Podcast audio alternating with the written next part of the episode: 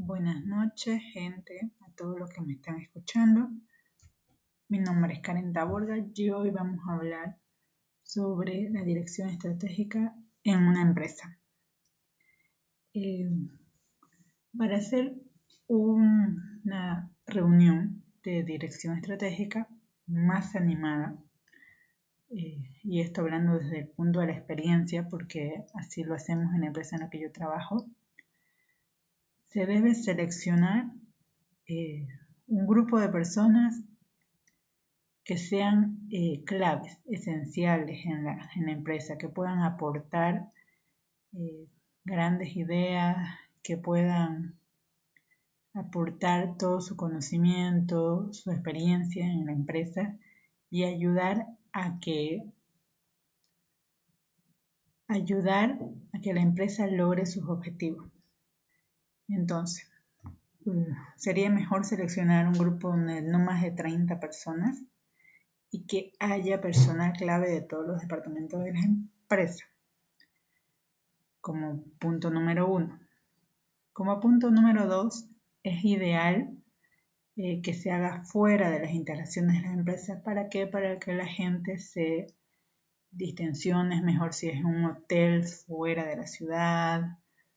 En el caso de nuestra empresa, este, viene gente de todos los departamentos, entonces se elige un lugar, un hotel o fuera, un hotel en un pueblo, un hotel más alejado. Como paso número dos, se tiene que exponer lo que se quiere lograr, pero para esto lo primero que se hace es realizar un análisis FODA. Para esto se organizan grupos, unos cuatro grupos eh, de cinco o seis personas, para que entre ellos cada uno tenga sus propias fortalezas, oportunidades, debilidades y amenazas. Una vez se da un tiempo específico, una hora y una vez se acaba el plazo, este, se comparten toditos los, los resultados de cada grupo, se va seleccionando cuáles se repiten y nos tenemos que quedar solo con 10 de cada uno. Luego de esto se hace una votación. Eh, depende de con cuántos queremos trabajar, generalmente es ideal que sean 5, máximo 7. Y eh, es muy importante tener descansos para que la gente no, se, no, llegue a aburrirse. Eh, por esto se, siempre se tiene un horario de merienda y un horario de almuerzo, todo bien planificado para que, para que el día alcance y para que, se, para que la gente esté siempre activa y creativa. Aunque no crean, es muy importante que la comida sea rica, que el lugar sea bonito, así todo sale muy bien. Una vez se tienen seleccionado las fortalezas, oportunidades, debilidades y amenazas, lo que se hace es eh, cruzar las matrices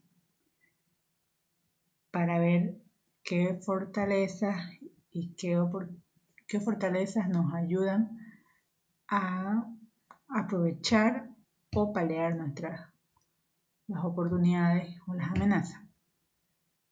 Em, a partir de, la, de lo que nos sale en nuestra cruce de matriz ya se pueden trazar los objetivos sobre los cuales se van a trabajar en este año. En el caso de nuestra empresa se hace por año. Se se marcan objetivos tanto de tareas como las metas de las ventas mensuales, de las ventas anuales, se las traza para cada año. Así y se hace un seguimiento trimestral.